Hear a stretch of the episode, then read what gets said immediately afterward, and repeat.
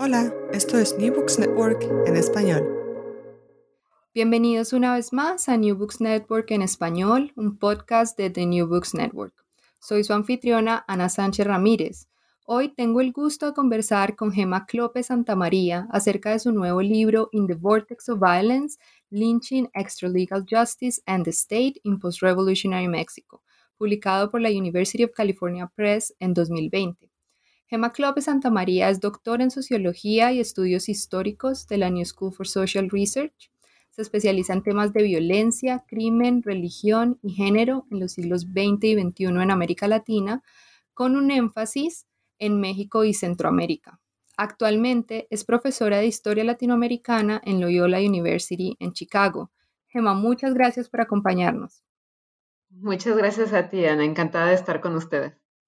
Para empezar, ¿podrías contarnos un poco sobre tu trayectoria personal y profesional, en especial cómo llegas a la investigación sobre linchamientos y justicia extralegal en México? Sí, claro que sí. Mira, yo eh, llevaba un tiempo trabajando temas sobre violencia en América Latina. Eh, había estado trabajando por unos años en un proyecto sobre pandillas, eh, violencia juvenil en México y Centroamérica.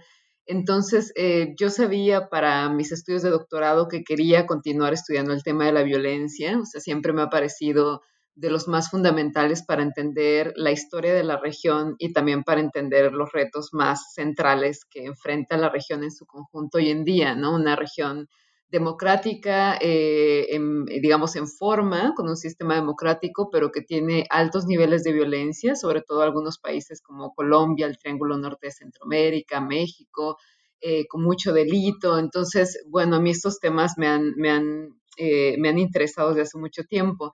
Sin embargo, cuando estaba en el doctorado, em, en lugar de continuar con el tema de pandillas, me interesé en el tema de los linchamientos por una serie de casos eh, relativamente recientes en, México. Específicamente hubo uno que tuvo lugar en el 2004 en Ciudad de México, en un barrio que se llama Tláhuac, en el cual fueron linchados eh, tres policías de la Policía Federal Preventiva que las personas acusaron de ser secuestradores de niños. Los vieron afuera de una escuela, eh, iban sin uniforme y entonces los acusaron de ser secuestradores de niños. Eh, los, policías negaron eh, ser secuestradores, de hecho lograron identificarse, hablaron a sus oficinas, pero aún así la gente no les creyó.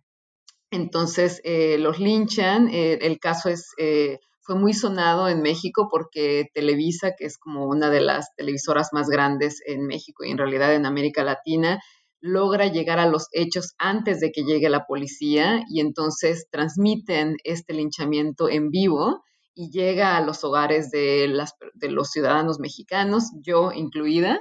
Em, y entonces ese caso fue como para mí, em, digamos, como el, el, que empezó a, a, pues, a desatar para mí una, una, una, una inquietud eh, para entender esta forma de violencia eh, tan cruel, tan brutal, eh, una forma de castigo que, que, se sitúa fuera de la ley entonces, bueno, yo estaba en el doctorado años después, eh, eh, estuve en el doctorado entre el 2008, 2014 más o menos, y bueno, pues este, este hecho regresa para mí y en, en, mi memoria empiezo a trabajarlo, empiezo a darme cuenta de que hay toda una literatura al respecto en América Latina, pero curiosamente al revisar este caso y otros casos eh, paradigmáticos, digamos, del presente en México, me doy cuenta que la mayor parte de los, eh, eh, de los académicos lo que estaban afirmando era que los linchamientos eran un fenómeno nuevo en América Latina, ¿no? O sea, que lo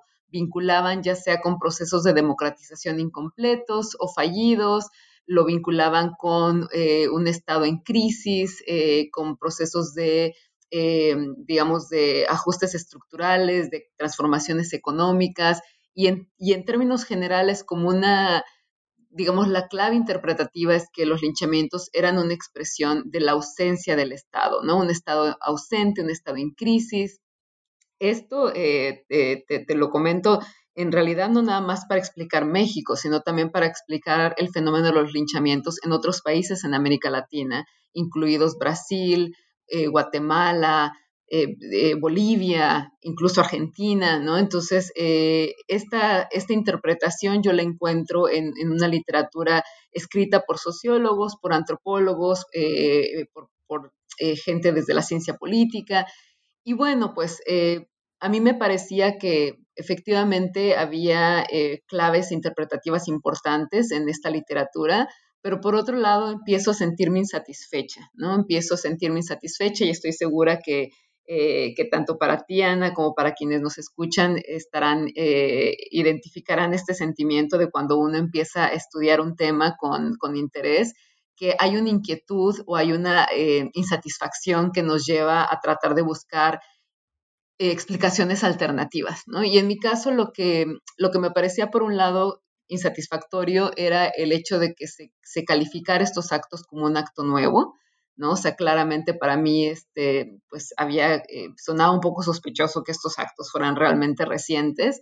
Em, y lo otro era esta explicación de que era ausencia del Estado, ¿no? Entonces, eh, y digo, me, llamaba la atención sobre todo porque en el caso de Tláhuac de 2004 y en otros casos como muy paradigmáticos, pues la, en realidad el Estado, eh, el Estado entendido como o encarnado en los policías, en, en, en los agentes policiales, en los jueces, etcétera, pues no están ausentes en estos casos, ¿no? Están presentes. Lo que pasa es que las personas no confían en ellos, ¿no? Las personas no confían en que estos policías van a ser capaces o estarán dispuestos a eh, castigar a estos supuestos delincuentes de la manera en la que se merecen a la luz de la gente. Entonces, em, entonces esto me lleva eh, a, interesarme en el tema y, finalmente un poco lo que me gusta siempre comentar es que la historia de cómo escribí yo este libro, ¿no? O sea, este libro empieza como durante mis estudios en doctorado, pero después va cambiando. O sea, eh, empecé realmente a trabajar el caso de Puebla nada más durante mi tesis doctoral, un estado que está en el centro de México.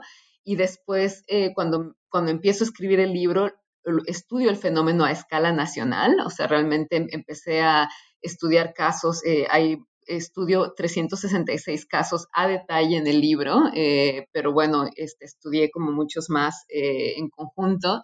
Y, bueno, entonces me gusta contar que la historia de cómo escribí este libro es también la historia de cómo me convertí en historiadora, ¿no? Porque yo empecé mi carrera como socióloga, pero eh, justo con esta inquietud de entender la historia más larga de este fenómeno, o sea, tratar de entender que, em, que bueno, que no eran una cuestión reciente y que desde luego em, eran actos que existían desde antes de los procesos de democratización fallida o incompleta de nuestra región, me lleva a volcarme a la historia, ¿no? Entonces, eh, es, esta es un poco la historia, ¿no? De cómo llego a este, a este fenómeno tan, tan crudo, tan cruento, eh, con un interés por entender el presente en América Latina, pero descubriendo, digamos, que es un fenómeno que no es nuevo y que tiene más bien una historia más larga que merece ser contada y que hasta el momento no, había sido contada.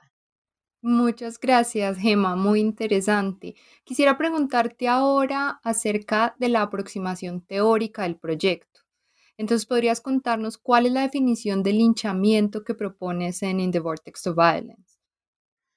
Sí, claro. Es, esta es una pregunta muy importante porque para la audiencia eh, que esté quizás más familiarizada con los linchamientos en Estados Unidos, em, eh, de repente podría sorprender el hecho de que eh, los linchamientos en América Latina no tienen necesariamente un componente racial o no tienen un componente racial tan marcado como lo hay en, la historia de los linchamientos en Estados Unidos. Entonces, sí que es importante definirlo. Entonces, yo lo defino el linchamiento como una forma de violencia colectiva, pública, extralegal y particularmente cruel, cuyo objetivo es castigar conductas que se perciben como amenazantes o transgresoras del orden social.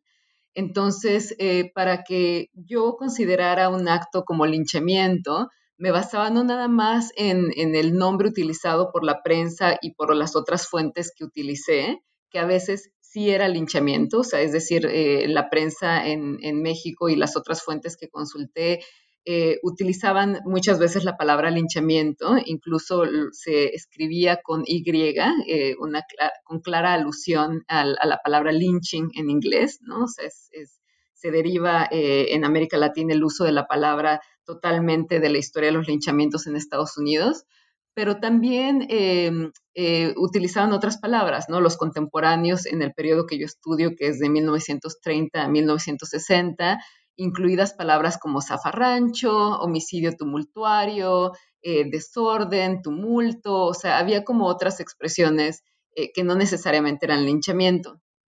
Entonces, para yo, digamos, clasificar el número de casos que estudié como linchamiento, necesitaban cumplir con estas características, ¿no? Tenía que ser colectivo, es decir, que el radio de perpetradores a víctima fuera por lo menos de 3 a 1, tenía que ser público, ¿no? O sea, que no estuviera, eh, que no fueran formas de violencia que ocurrieran tras bambalinas o, digamos, eh, a escondidas del público, sino al contrario, porque el linchamiento es un espectáculo de castigo, es un espectáculo de violencia.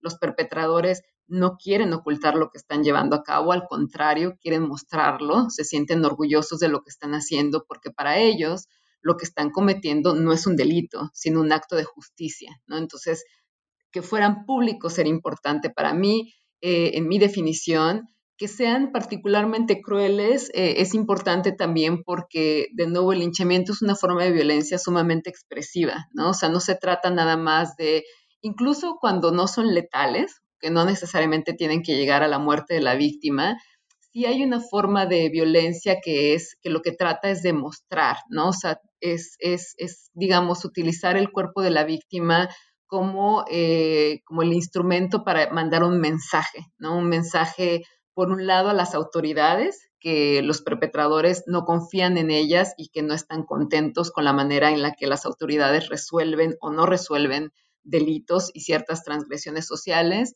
Y por otro lado, un mensaje hacia otros posibles delincuentes o sospechosos de cometer delitos de que ese tipo de conductas no serán toleradas. Entonces, la crueldad también es, digamos, hace parte de la definición eh, que yo propongo y bueno, desde luego son extralegales, es decir, eh, suceden fuera de lo que marca la ley. Em, una cuestión que me eh, gusta siempre enfatizar es que en mi definición yo no excluyo el hecho de que puedan participar actores estatales en la comisión de estos actos. y esto lo subrayo porque, de nuevo, en la literatura sobre el linchamiento en América Latina, como la mayor parte están enfocadas en casos eh, relativamente recientes, ¿no? A partir de 1980, 1990, suele teorizarse o conceptualizarse el linchamiento como una forma de violencia que involucra a actores no estatales. Sin embargo, la historia de este fenómeno, específicamente en el caso de México, muestra que actores estatales, incluidos policías, alcaldes e incluso en algunos casos militares, participaron en la organización de estos actos, ¿no? Y de nuevo aquí vuelvo a la literatura de linchamientos en Estados Unidos. Para las personas que han leído sobre casos de linchamiento en Estados Unidos, no será sorprendente escuchar que el linchamiento puede ser cometido por figuras de autoridad, ¿no? Como sabemos aquí en Estados Unidos, policías, ¿no? Los Texas Rangers, los alcaldes participaban en la comisión de estos actos. Pero en la historia y en la literatura que hay sobre América Latina eh, no hemos hablado de esto, ¿no? Y entonces una una cuestión, una intervención teórica o un aporte también, tanto teórico como histórico que hace mi trabajo, es subrayar la participación del Estado en la comisión de estos actos y, bueno, de alguna manera encontrar ahí entonces una de las razones por las cuales se legitiman estos actos a la luz de los perpetradores, ¿no? Si las autoridades mismas, que se supone que son las que deberían de proteger el Estado de Derecho, son las que están cometiendo estos actos, pues eh, podrás imaginarte que para los perpetradores entonces es, es legítimo ¿no? llevar a cabo estos actos de violencia. Muchas gracias por explicarnos ese marco conceptual que orienta los argumentos que presentas en el libro. Puedes también contarnos un poco sobre el trabajo de archivo que realizaste para la investigación y las fuentes a través de las cuales reconstruyes la historia del linchamiento en México. Sí, claro que sí. Em, esto fue una, labor un poco titánica porque, em, como mencionaba al inicio, pues este es el primer trabajo que tenga yo conocimiento que trata de analizar de manera sistemática la historia de estos actos previo a 1980, ¿no? Este, hay, hay uno que otro estudio eh, que analiza como un caso en específico o, un par de casos, pero este es el primer estudio, de nuevo, que tenga yo conocimiento, que estudia esta cantidad eh, de casos de manera sistemática y en un periodo eh, como el que yo estudié, que son de tres décadas.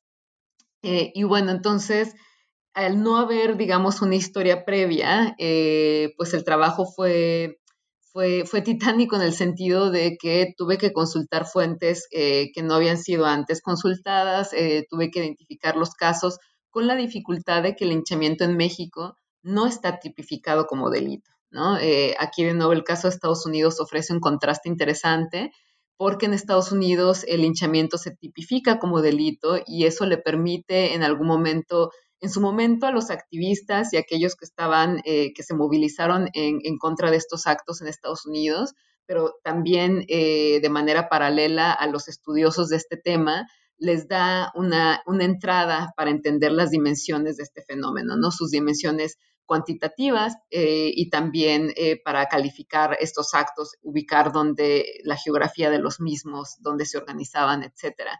En el caso de México, al no estar tipificado como delito, los archivos judiciales fueron de poca ayuda, ¿no? En realidad fueron de poca ayuda porque, para empezar, eh, la historia, digamos, del delito en México es que muchos de estos, o sea, los delitos en general, incluidos homicidios, eh, incluidos estos actos, quedan sin castigo, quedan impunes, ¿no? Entonces ya eso reduce, digamos, el número de casos que entrarían a archivo judicial pero aún aquellos que fueron castigados lo fueron bajo otras categorías, ¿no? O sea, por ejemplo, como homicidio nada más, ¿no? Eh, o algunos eran eh, eh, castigados como homicidio tumultuario, pero no todos los homicidios tumultuarios son linchamientos, ¿no? O sea, algunos homicidios tumultuarios estaban motivados no, no por el afán de castigar una conducta o una transgresión, sino más bien tenían que ver con eh, riñas personales o tenían que ver con el afán de asaltar a alguien por robarle algo. Entonces, bueno, el archivo judicial fue de poca ayuda.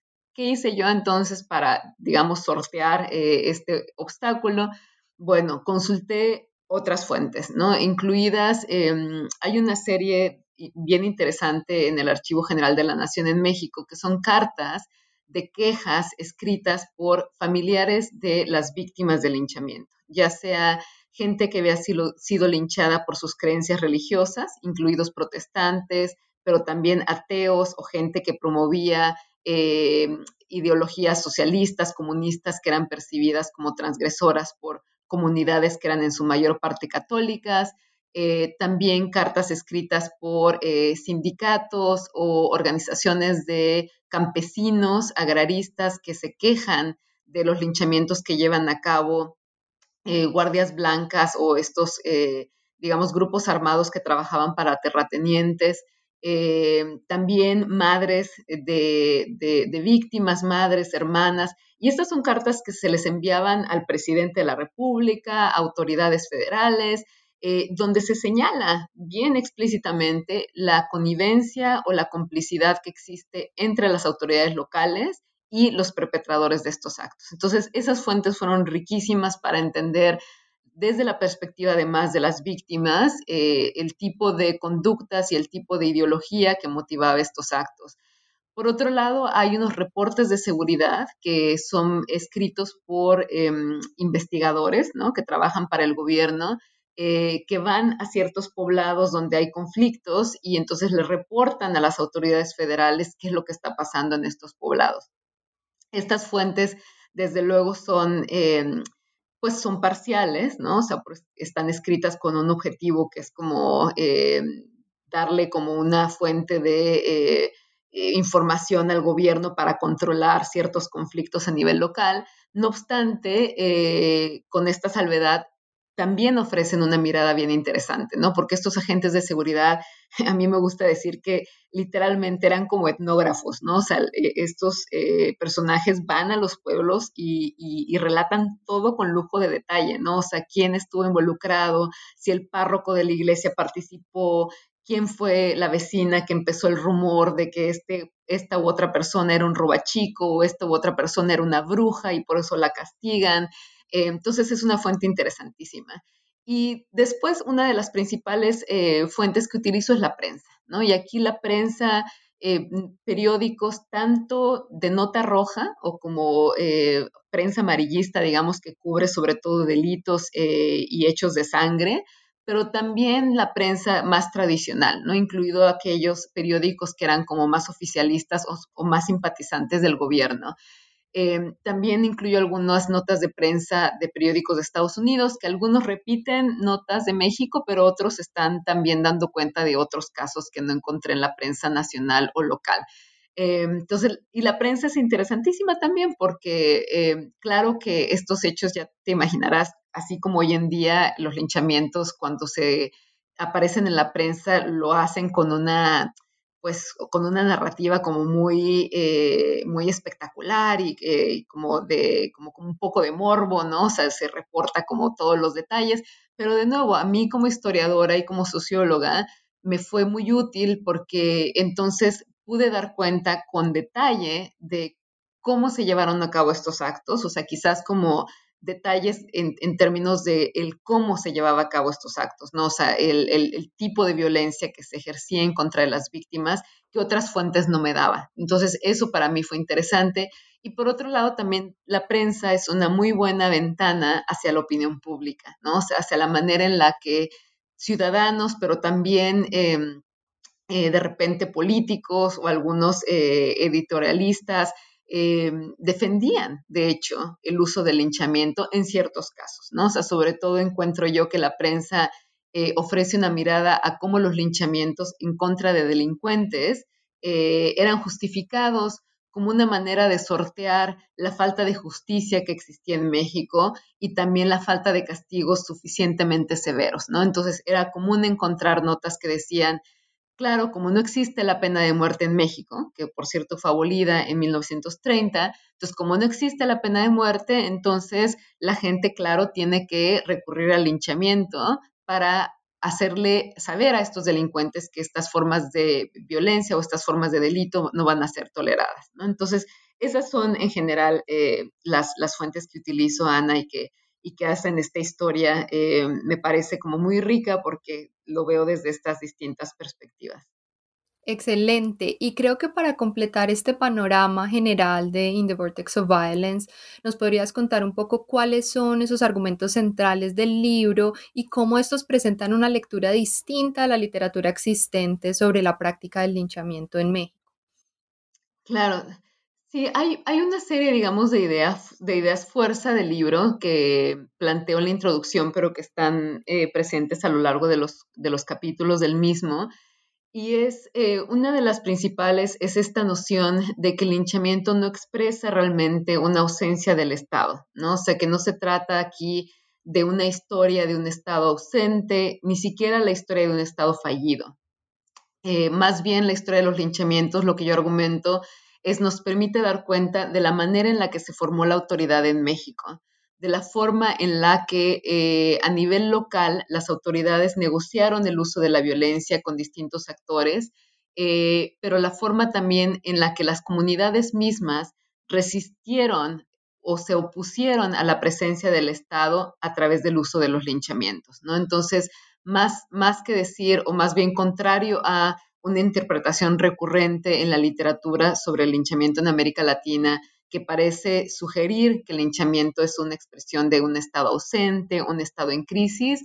Yo más bien doy cuenta de cómo es, es la ventana perfecta para entender cómo se formó la autoridad en México. Entonces el linchamiento surge por un lado como una manera de resistir procesos de modernización y centralización promovidos por el Estado postrevolucionario en este periodo incluidos eh, un proyecto de educación socialista, eh, un proyectos de secularización, de modernización, eh, campañas de, de, vacunación, de reclutamiento militar, todo este proceso, digamos, de andamiaje institucional de construcción del Estado es resistido por parte de las comunidades a través de estos actos, a través de los linchamientos.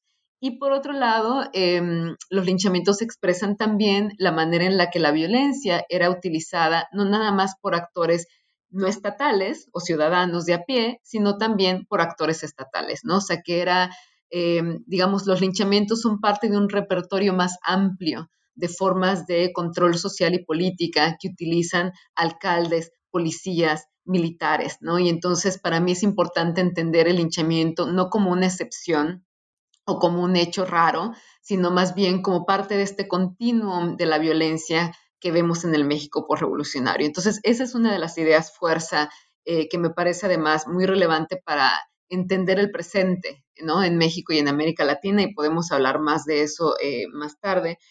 Em, otra de las ideas como fuerza es que, em, que el linchamiento no es eh, una expresión, digamos, de, em, y de nuevo, esto es algo que, encuentro yo mucho en la literatura actual, eh, una expresión, digamos, de gente en los márgenes necesariamente, o una forma de agencia eh, por parte de comunidades pobres.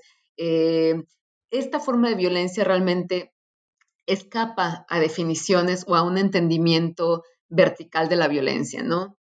No es ni una forma de violencia, digamos, que logre subvertir un orden social en el que los pobres ataquen a los ricos, no es tampoco una forma de violencia, eh, digamos, de, arriba hacia abajo, ¿no? En la que los ricos opriman a los pobres. Esta no es la narrativa que, que nos da los linchamientos. El linchamiento es más bien una forma de control social, una forma de control social que tiene lugar ciertamente en comunidades y en lugares que tradicionalmente no han tenido acceso a la justicia. Sin embargo, es una forma más bien de violencia en la que los pobres atacan a los pobres y también de repente los pobres atacan a las personas que tienen poder, ¿no? Entonces, hay tantos casos de eh, comunidades que atacan a gente que está en los márgenes, ¿no? O sea, o gente que está, ha sido marginalizada ya sea por sus ideologías religiosas, políticas o por su comportamiento, y esto incluye a brujas, a comunistas, a protestantes, pero también a supuestos delincuentes, pero también en la historia del linchamiento en México vemos casos ejercidos en contra de caciques, ¿no? Estos hombres todopoderosos que, aunque no fueran la autoridad a nivel formal, la ejercían a nivel, eh, ejercían de facto, eh, en contra de alcaldes, en contra de gente, digamos, entre comillas, poderosa, ¿no? Entonces, eso para mí es importante también porque aquí no, no vamos a encontrar una historia de violencia redentora, ¿no? Es, una, es realmente una historia de violencia en la que se reproduce la violencia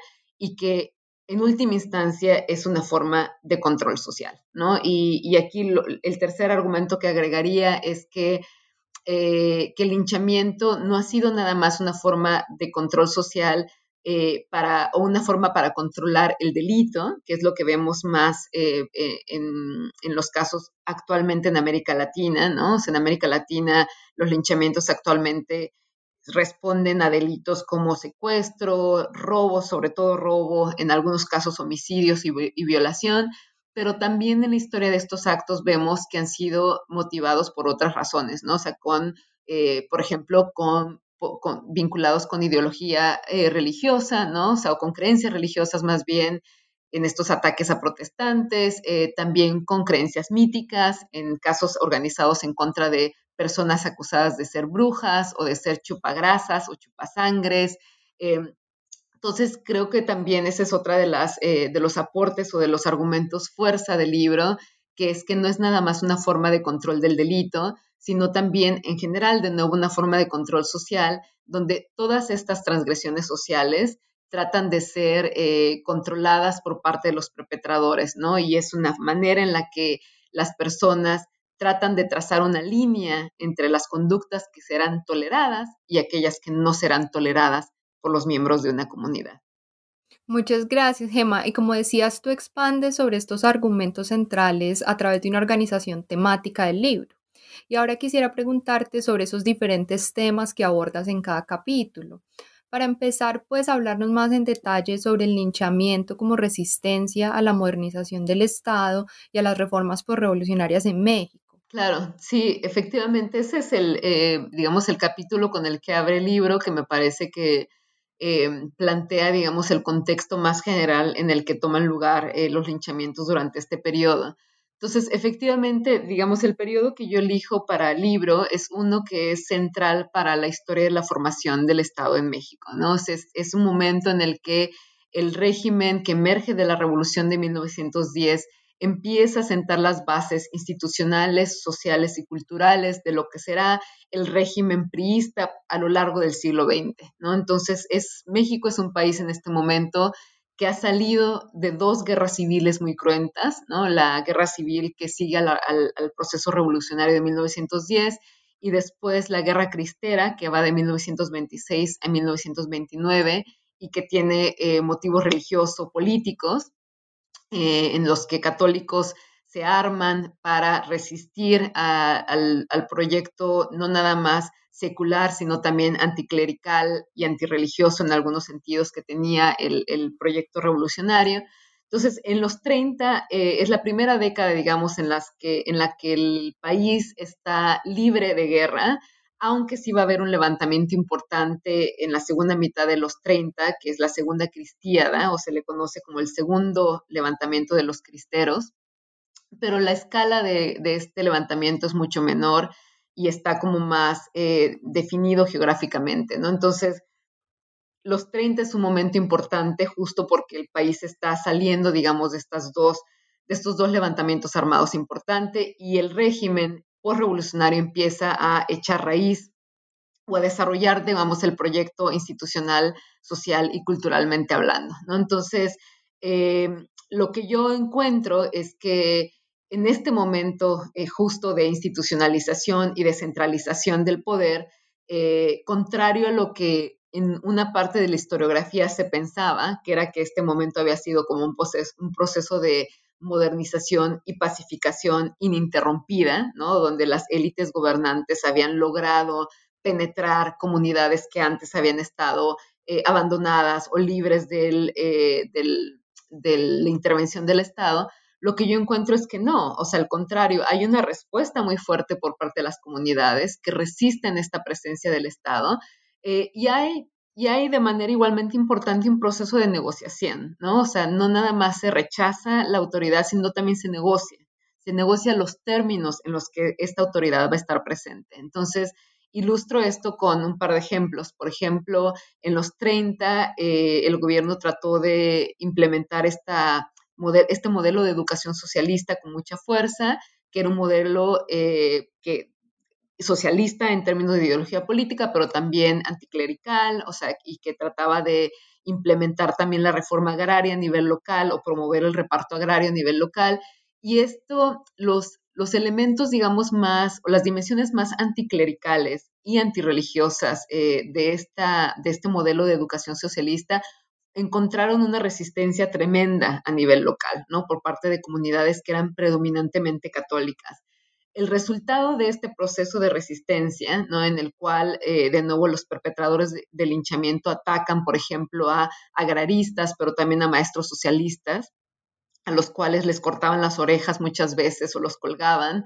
Eh, el resultado, digamos, de este proceso es que el gobierno abandona el, carácter más anti, antirreligioso de la educación socialista y de hecho también elimina eventualmente el carácter socialista de la educación pública. ¿no? Entonces, a, a principios de los 40, lo que vemos es un proceso, digamos, de de negociación y de, eh, en, el que se acomodan las fuerzas religioso-políticas, hay un acuerdo entre la Iglesia y el Estado, y esto es parte de ese resultado y de ese aprendizaje de estos procesos de negociación y estos encuentros a veces explosivos entre el Estado y las comunidades. ¿no? Eh, otro ejemplo de más centrado a los 40 es una campaña de eh, vacunación contra la fiebre aftosa que lleva a cabo el gobierno y que también se lleva a cabo con mucha fuerza, es un poco arbitraria en el uso de la fuerza militar por parte del Estado, encuentra también una importante resistencia por parte de las comunidades y el gobierno se ve forzado eventualmente a abandonar esta política, ¿no? O en el, eh, gobierno utilizó fuerza militar, utilizó además eh, una técnica muy radical que era matar eh, al ganado que estuviera, que tuviera esta infección, esta, esta, esta enfermedad, los campesinos que dependían realmente para su eh, trabajo y también para su alimentación de este ganado, resistieron estos actos también a través de linchamientos, linchando a soldados, linchando a veterinarios. Y el resultado de este proceso es un proceso en el que el Estado se ve forzado a dejarlo, ¿no? Entonces, em, este proceso, digamos, de resistencia, este, lleva realmente a una, eh, a que la, manera, la forma en la que el Estado interviene en las comunidades cambie, ¿no? Entonces creo que ese es el, el resultado, digamos, y por eso es lo que cuento esta historia como una historia que, donde el linchamiento es un poco la excusa que nos permite contar el proceso de formación del Estado en México, ¿no? Donde vemos este proceso de, de, coerción, de resistencia, pero también de negociación de la autoridad entre Estado y comunidades. Muchas gracias, Gema. Y como mencionabas, este periodo de formación del Estado postrevolucionario eh, las relaciones entre el Estado y la Iglesia Católica se estaban reconfigurando. Entonces pasemos entonces a que nos cuentes un poco más cuál es esa compleja relación entre linchamientos y religión que explicas en el segundo capítulo, en el que confluyen preocupaciones tanto espirituales como materiales. Sí, absolutamente. Esta es ah, una de las cuestiones más fascinantes que encontré fue el papel central que tiene la religión en la organización de estos actos, ¿no? Y que de nuevo esto es algo de lo cual no se ha hablado antes, eh, pero que yo encuentro que en la historia del linchamiento en el México revolucionario es absolutamente central, ¿no? O sea, la religión es, em, permite, digamos, o le da legitimidad a estos actos, la religión católica específicamente, eh, opera como un digamos, como una suerte de, eh, un andamiaje ideológico político eh, que le da legitimidad a estos actos, eh, tanto por parte de párrocos como de católicos organizados, padres de familia, este, mujeres organizadas en, organizaciones católicas, ya sea identificadas como cristeras, organizadas como parte de la segunda, o los sinarquistas en los 40. Entonces es un proyecto, digamos, eh, el de los católicos que eh, se ven atacados en los 30, ¿no? O sea, bueno, que venían siendo atacados eh, en, su, en su visión por parte del Estado, realmente desde el siglo XIX en México con las reformas liberales y después durante la revolución sin duda y con, digamos, las las, facciones más, más eh, anticlericales de los revolucionarios atacan claramente a la iglesia, sus privilegios, pero también las creencias de las personas. Eh, hay actos realmente, digamos, muy, eh, muy, muy, muy cruentos por parte de los revolucionarios, incluida la quema de templos, la, la, masacre o bueno, la, la, mutilación de imágenes religiosas de santos, de vírgenes. Entonces, todo esto es eh, obviamente eh, vivido como percibido y vivido por parte de los católicos como una ofensa eh, muy clara y frontal a sus creencias religiosas y, y, realmente al orden social y político de estas comunidades, ¿no? Porque algo que hay que entender es que para comunidades que eran predominantemente católicas, la religión no era simplemente algo que se viviera el día domingo que se va a misa, ¿no? O no era algo que se quedara simplemente en la iglesia, era algo realmente que eh, permitía el ordenamiento social, político y moral de las comunidades, ¿no? Y el párroco, el sacerdote a nivel local, se erige también como una autoridad no nada más moral y religiosa, sino también política. Entonces, lo que, em, lo que yo eh, narro es la manera en la que el linchamiento se encuentra de socialistas, ateos, gente que atacaba la iglesia, pero también otras minorías religiosas como protestantes. Eran actos de violencia que eh, tenían tanto una dimensión religiosa en el sentido como más tradicional y estrecho de la palabra, ¿no? O sea, que eran, eh, eran actos que estaban, por un lado, legitimados por esta, eh, por, por, esta creencia y esta percepción de que los revolucionarios y los anticlericales estaban realmente ofendiendo sus creencias, atacando sus santos, atacando las imágenes religiosas, los templos, la, sacralidad, digamos, de, su vida, eh, pero también teniendo una connotación político-material, ¿no? O sea, porque en tanto, por ejemplo, la educación socialista promovía el anticlericalismo junto a la reforma agraria, muchos católicos efectivamente estaba movilizándose no nada más en contra del carácter anticlerical de la educación socialista, sino también en contra del reparto agrario, ¿no? O sea, católicos que vieron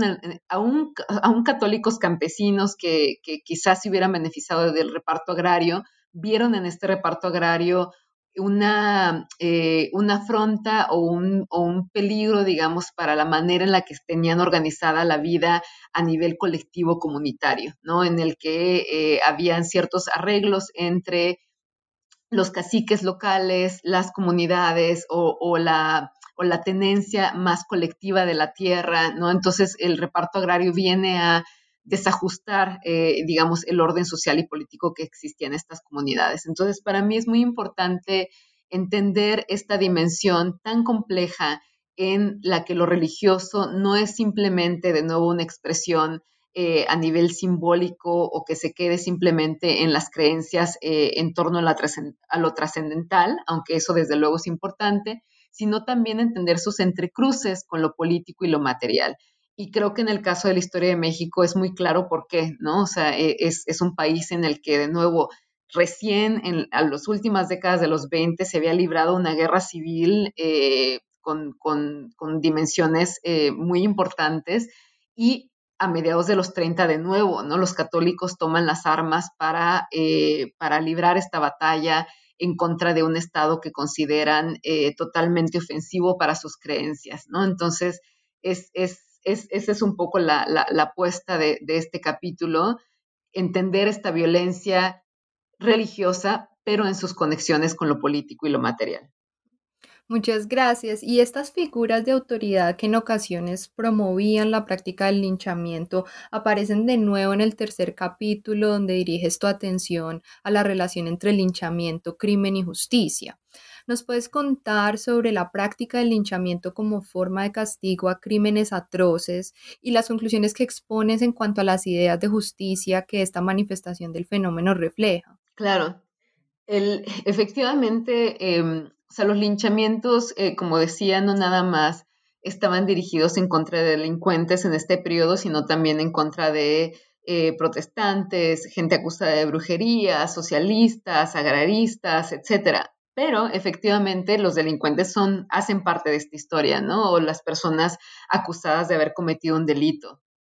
En su mayor parte robo, pero también secuestradores de niños o supuestos secuestrados de niños, homicidas, violadores, incluso em, em, malas madres, ¿no? O sea, o mujeres que supuestamente eran negligentes con sus hijos, que los abandonaban, eran castigadas por parte de los vecinos o por parte de los, de los habitantes de un barrio eh, que reaccionaban de esta manera ante una conducta que consideraban inaceptable, ¿no? Entonces, eh, este capítulo da cuenta de cómo las comunidades, y, y, de nuevo, o más bien aquí quisiera aclarar que por comunidad no necesariamente estoy hablando de una comunidad homogénea, que esté libre de conflicto, al contrario, ¿no? O sea, son comunidades que están sumamente divididas políticamente, ideológicamente hablando, económicamente hablando, eh, pero son, eh, cuando hablo de comunidad, me refiero como a estas unidades territoriales, ya sea barrios en ciudades o poblados, pequeños poblados en el ámbito más rural, eh, donde sí hay una ideología hegemónica o dominante, ¿no? Ya sea el catolicismo, ya sea una visión conservadora política, ya sea una visión que se opone eh, a, la intervención del Estado en cuestiones consideradas eh, del ámbito local. Entonces, bueno, este capítulo narra cómo estas comunidades eh, responden a estas transgresiones, ¿no? A estos, a estos supuestos delincuentes, cómo se organizan ya sea de manera espontánea, cuando acaban de ver o, se, circula un rumor que lleva a una acusación y se rodea a este supuesto secuestrador y se le empieza a golpear hasta que llega la policía y lo salva o no lo salva y entonces eh, termina el acto con la muerte de la víctima, eh, hasta casos, digamos, más... Eh, menos espontáneos y más organizados en los que eh, se habla por semanas, digamos, de que hay una oleada de secuestros o hay una oleada de robos o hay una oleada de homicidios en una comunidad y entonces frente a un supuesto homicida eh, se organizan estos actos. Entonces doy cuenta de cómo, de nuevo, el linchamiento es una eh, forma de violencia muy que comunica, que expresa, en la cual se trata justamente de eh, controlar estas conductas, ¿no? Y mandar un, mensaje muy claro tanto a las autoridades como a potenciales transgresores de que estas conductas no van a ser toleradas y que las comunidades están dispuestas a tomar justicia por mano propia.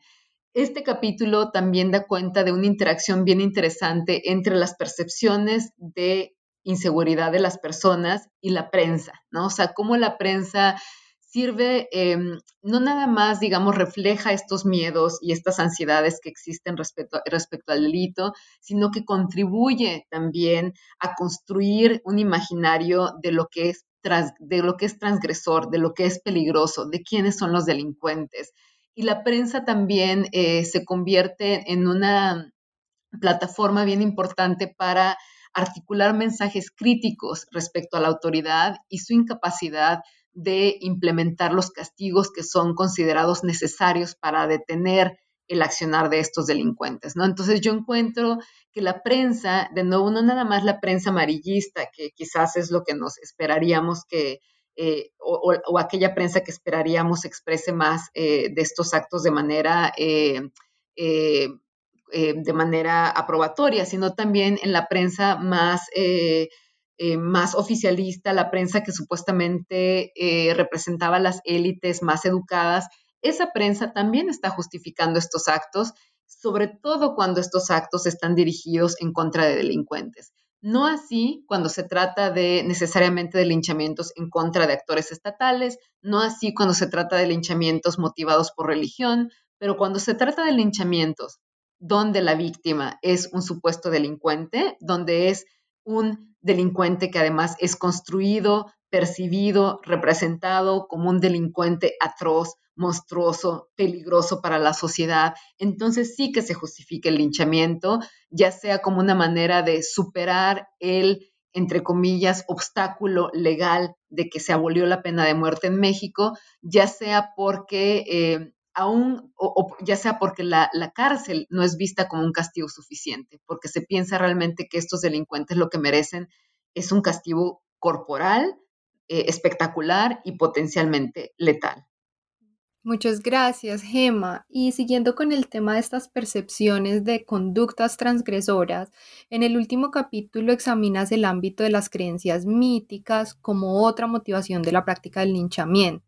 Entonces, ¿podrías explicarnos cuáles son esos elementos distintivos del linchamiento dirigido a personas consideradas transgresoras en el ámbito sobrenatural? Y si de pronto puedes expandir un poco en el rol de los rumores que ya estaban mencionando como recursos culturales capaces de activar la violencia colectiva. Claro, sí, los linchamientos... Eh, sí, los linchamientos en, contra de personas acusadas de brujería, eh, acusadas de de, cometer algún mal, ¿no? A través del uso de poderes sobrenaturales, eh, de nuevo brujas, pero también gente acusada de, por ejemplo, robarse la grasa de los niños o robarse la sangre de los niños, ya sea para, para sí mismo o para, eh, por ejemplo, en, el caso de, la figura como de los chupagrasas, supuestamente para eh, darle poder a, a, máquinas fantásticas, ¿no? Este, son son acusaciones que yo encuentro y casos que yo encuentro a lo largo de este periodo, o sea, que están presentes desde 1930 hasta muy entrado los 50.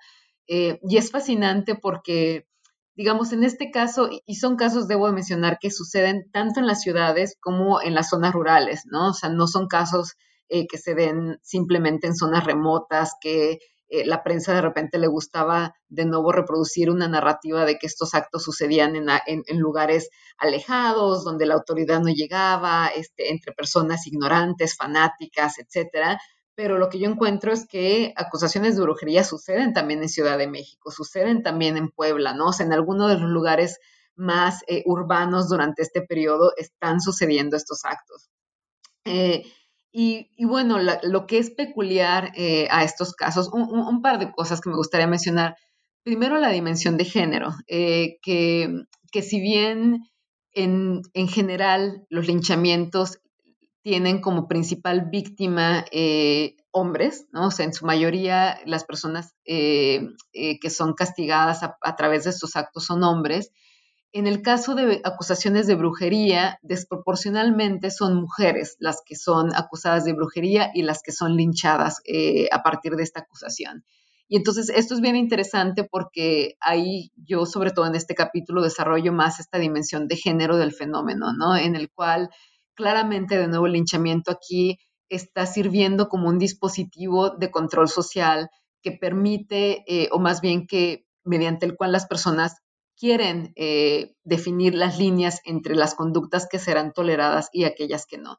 Y claramente las mujeres que son acusadas de brujería son mujeres que son percibidas como transgresoras, son mujeres que, em, que, se dice, ¿no? Este, son capaces de manipular el sentimiento de los hombres, que son malas madres, que contrario a un ideal de feminidad vinculado con lo doméstico, con lo pasivo, con el amor eh, maternal, pues son mujeres que pueden usar poderes malignos, que tienen un cierto liderazgo dentro de la comunidad, que tienen un rol público eh, y, que de nuevo, desde luego, no representan este ideal pasivo de feminidad bondadosa, sino al contrario, ¿no? O sea, son mujeres malas, ¿no? En, todo el sentido de la palabra.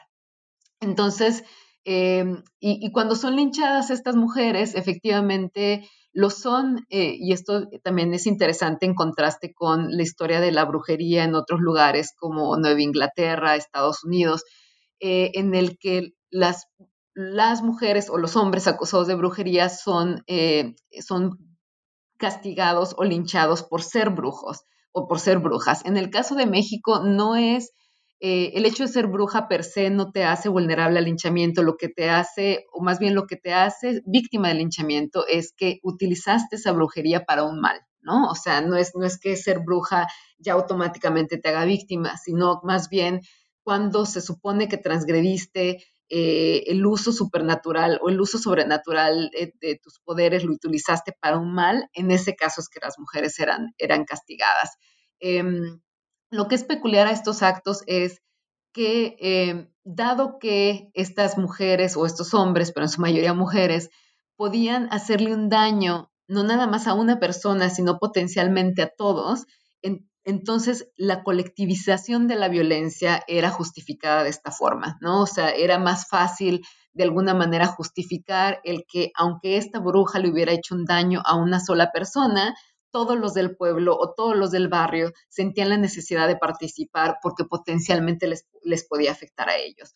Y la otra cosa peculiar que yo encuentro es que el uso de la violencia, o sea, el tipo de violencia que se utiliza, está afincado también en un andamiaje ideológico mítico, ¿no? Entonces, por ejemplo, a las brujas no era suficiente quemar, eh, quemarlas, eh, eh, perdón, matarlas, había que sobrematarlas, ¿no? Había que quemarlas, había que mutilar el cuerpo, había que eh, llevarlo y arrojarlo en un pozo. Entonces, los métodos de la violencia, el lenguaje de la violencia es incluso más brutal en estos casos y se justifica con base en estas creencias míticas.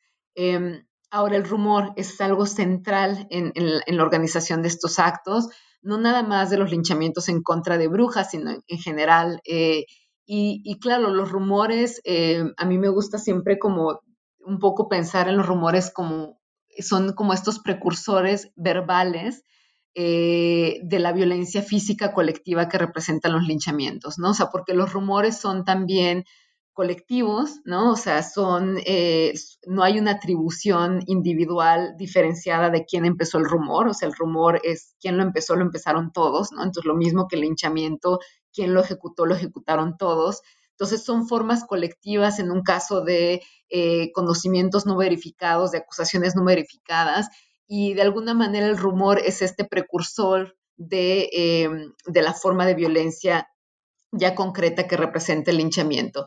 Y para mí el rumor es, es, es, es muy claro eh, a la manera eh, que lo diría James Scott, ¿no? O sea, que los rumores surgen y circulan con mayor facilidad en lugares en los que no hay confianza en la autoridad, en los que hay situaciones que generan ansiedad eh, y donde las personas sienten esta necesidad entonces de adquirir conocimiento por otras vías alternas, ¿no? Entonces, frente a la desconfianza, frente al Estado por revolucionario, incluso eh, desconfianza frente a lo que decía la prensa, estos rumores permiten articular estas ansiedades y estos conocimientos alternativos, ¿no? Y la brujería, las acusaciones de brujería justamente sintetizan o expresan estas ansiedades que hay frente a procesos de modernización, frente a personas que se perciben como, eh, eh, como avariciosas, como, como que tienen la capacidad de engañar a otros y de dañar a otros, ¿no? Entonces, frente a esta capacidad de daño, se em, emerge el rumor eh, como una manera colectiva de acusación y el linchamiento es su resultado más claro y más letal. Gemma, muchas gracias por esta exposición tan completa sobre tu trabajo en In the Vortex of Violence. Como conclusión te pregunto, ¿qué lecciones consideras que ofrece la historia de linchamientos en el México postrevolucionario para la historiografía de la violencia en América Latina? Muchas gracias, eh, Ana, por esta pregunta porque me permite un poco regresar al inicio de nuestra conversación y es que como yo decía en un inicio, yo llego a este proyecto con un interés eh, por entender la historia del presente en América Latina, ¿no? Y entender el porqué eh, de la violencia en nuestra región, eh, cómo es que una región que, de acuerdo a ciertos indicadores, sobre todo indicadores macroeconómicos, un entendimiento, digamos, más formal, institucional de la democracia, parecería estar en un, pues, en un en un patrón eh, positivo, ¿no? O sea, en, un, en una trayectoria positiva de democratización, de crecimiento económico. Entonces, ¿cómo es que esta región es también considerada una de las regiones más inseguras y más violentas del mundo, ¿no? O sea, esa es una de las grandes interrogantes que motivan mi investigación y, y el hinchamiento es una de las expresiones, yo diría, más dramáticas de estas contradicciones eh, que, vive la región de América Latina, ¿no? O sea, que de nuevo el linchamiento no es exclusivo de México, ¿no? O sea, se existe y, existe con una importante presencia en países tan diversos como Guatemala, Bolivia, Argentina, Brasil, Venezuela, ¿no? Entonces, esos de los casos que más se han estudiado, ¿no? Pero desde luego también está presente en otros contextos. Entonces, em, creo que subrayaría dos aportes de, este libro y de la historia de los linchamientos en México para la discusión más general sobre la violencia en América Latina. Uno es eh, el hecho de que debemos de ir más allá de claves interpretativas que, que ven a la violencia como una expresión ya sea de ausencia del Estado o como un Estado en crisis o un Estado fallido ese tipo de interpretaciones me parece que nos ayudan muy poco para entender el contexto actual y también la historia larga de la violencia en la región. Eh, en la región realmente, eh, por un lado, la violencia no ha sido un signo de un Estado ausente, ¿no? Porque la violencia, incluida la violencia extralegal, ha sido ejercida también por actores estatales y en la presencia de actores estatales, ¿no? Entonces, eh, no es un Estado ausente, es más bien la manera en la que se formó la autoridad en nuestros países es no, no a partir de esta historia beberiana, idealista, de un estado en el que la violencia es, monopolizada por la autoridad y se ejerce nada más de manera legal y legítima. No ha sido el caso, ¿no? O sea, en nuestra región, eh, desde su inicio, ¿no? Desde sus inicios eh, eh, a partir de la independencia, la violencia ha sido ejercida de manera extralegal también por figuras de autoridad. Y eso ha tenido una, una consecuencias muy claras en la manera en la que es percibida la violencia como un lenguaje político legítimo que es utilizado por los ciudadanos, no nada más en contra del Estado, sino también en contra de otros ciudadanos. ¿no? Entonces hay, necesitamos ser capaces de romper con este tipo de, narrativas que no nos, no, nos, no nos ayudan a entender la realidad de América Latina, ¿no? Y de nuevo, no se trata de estados fallidos, ¿no? O sea, no se trata de estados fallidos porque, porque más bien se trata de cómo se construyó la autoridad, ¿no? O sea, en lugar de verlo en un sentido negativo, hay que entender, eh, digamos, la, capacidad generativa, aunque sea negativa, eh, pero, pero generativa de la violencia, ¿no? O sea, cómo la violencia ha estado al centro de la historia de cómo se ha formado la autoridad en nuestros países, de este proceso de negociación, de coerción, eh, de resistencia y acomodo entre Estado y ciudadanos. Entonces, por un lado eso, y, por otro lado yo diría, mi libro también busca hacer un aporte eh, para entender que la violencia no nada más eh, es perpetrada por actores estatales y que hay que entender la manera en la que los ciudadanos han también contribuido a reproducir las violencias en plural en nuestro, en, nuestro contexto, en nuestra región, ¿no? Y esto es importante porque, de nuevo, el linchamiento es una práctica que tiene mucho apoyo en América Latina actualmente, ¿no? Y no nada más los linchamientos, también actos de justicia extralegal, eh, incluidos autodefensas, incluidos eh, grupos de limpieza social que eh, que supuestamente se erigen o emergen como respuesta a, una oleada de delito rampante representada por pandilleros en el norte de Centroamérica, representada por narcotraficantes en Colombia, en Brasil, en México. Entonces, frente a estos supuestos delincuentes, ciudadanos latinoamericanos expresan eh, su aprobación por medidas de justicia por mano propia o incluso por eh, formas de tortura y justicia extralegal por parte de actores estatales. Entonces, es importante para mí eh, dar cuenta de cómo en esta reproducción de la violencia no es nada más el Estado, desgraciadamente, el que ha estado al centro de esta historia, sino los ciudadanos mismos. Entonces, mi libro busca eh, echar una luz crítica, ¿no? O o, promover una mirada crítica hacia el papel que nosotros, los ciudadanos, hemos jugado en esta reproducción de la violencia y con miras justamente a crear, em, a, contar una historia más crítica, pero también contar una historia crítica que nos permite transformar el presente, ¿no? Y, dar cuenta de que así como en Estados Unidos en algún momento eh, hubo una confluencia de distintos grupos en la ciudadanía, incluidos iglesia, actores políticos y organizaciones de la sociedad civil, que se organizaron en contra de estos actos, me parece que eso está faltando en América Latina, ¿no? ¿Y, qué necesitamos para eso? Necesitamos eh, ir más allá del miedo, necesitamos eh, dejar de pensar en la seguridad como algo que se puede hacer en clave punitiva a través del castigo de otros, entre comillas, otros delincuentes, otros narcotraficantes, otros pandilleros, y darnos cuenta de que necesitamos construir formas de justicia eh, restaurativa, formas de justicia que estén realmente articuladas más en el lenguaje de la paz, de la reconciliación social y de una eh, de formas de convivencia más democrática, pacífica y sostenibles, ¿no? Entonces, ese es creo que los dos mensajes que, me gustaría que, el libro y que los lectores espero encuentren en este libro, eh, In the Vortex of Violence. Muchas gracias. Ya para cerrarnos, puedes contar en qué proyecto estás trabajando actualmente? Sí, pues eh, el, siguiente proyecto en que estoy ya empezando a investigar tiene que ver con violencia. no hay mucha sorpresa ahí, sigo trabajando en estos temas, eh, pero estoy ahora eh, muy interesada también en el tema de religión, ¿no? Entonces, eh, como narraba o como te contaba, uno de los capítulos pues es sobre religión y me interesa mucho como entender esta relación religión-violencia en el contexto de México, eh, trabajando en un periodo más largo del periodo que trabajé para este libro. Entonces, mi intención es arrancar también en la década de 1930, entendiendo por qué los católicos continuaron eh, considerando el uso de la violencia como un recurso legítimo y necesario para hacer frente a, al Estado anticlerical, pero también eventualmente eh, frente a los protestantes, ¿no? Ahí hay una historia compartida entre México, Colombia, Brasil, hay una oleada de violencia antiprotestante durante los 40, 50, eh, y que en el caso de México se sigue, o sea, hay lugares como Chiapas, Oaxaca,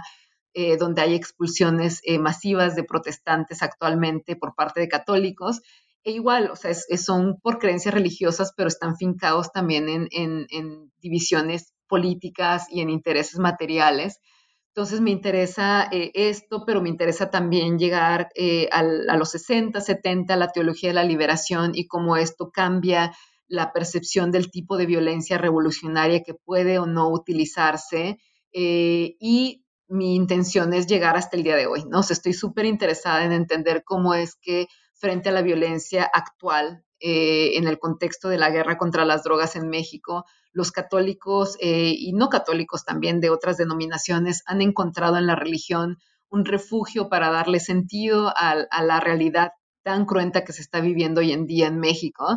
Eh, y también, y esto es muy distinto a mis proyectos anteriores porque estoy interesada también en el potencial aporte de la religión, no nada más para articular formas de violencia, sino también para crear alternativas de paz, ¿no? Entonces hay mucha, eh, hay movilizaciones por parte de ciudadanos eh, eh, que se expresan de manera religiosa, bien importantes, que están articulando un discurso de paz, un discurso crítico a esta guerra contra las drogas, y entonces me interesa como narrar esta larga historia que, en el que no es nada más la religión como automáticamente sinónimo de formas de eh, organización más combativa eh, eh, o, confrontacional o violenta, sino efectivamente también formas de religiosidad popular y también más institucional que permiten articular esfuerzos por paz y de reconciliación social. Entonces, en eso estoy trabajando. Espero que mi siguiente libro apunte mucho más hacia cuestiones de paz para poder terminar en una nota más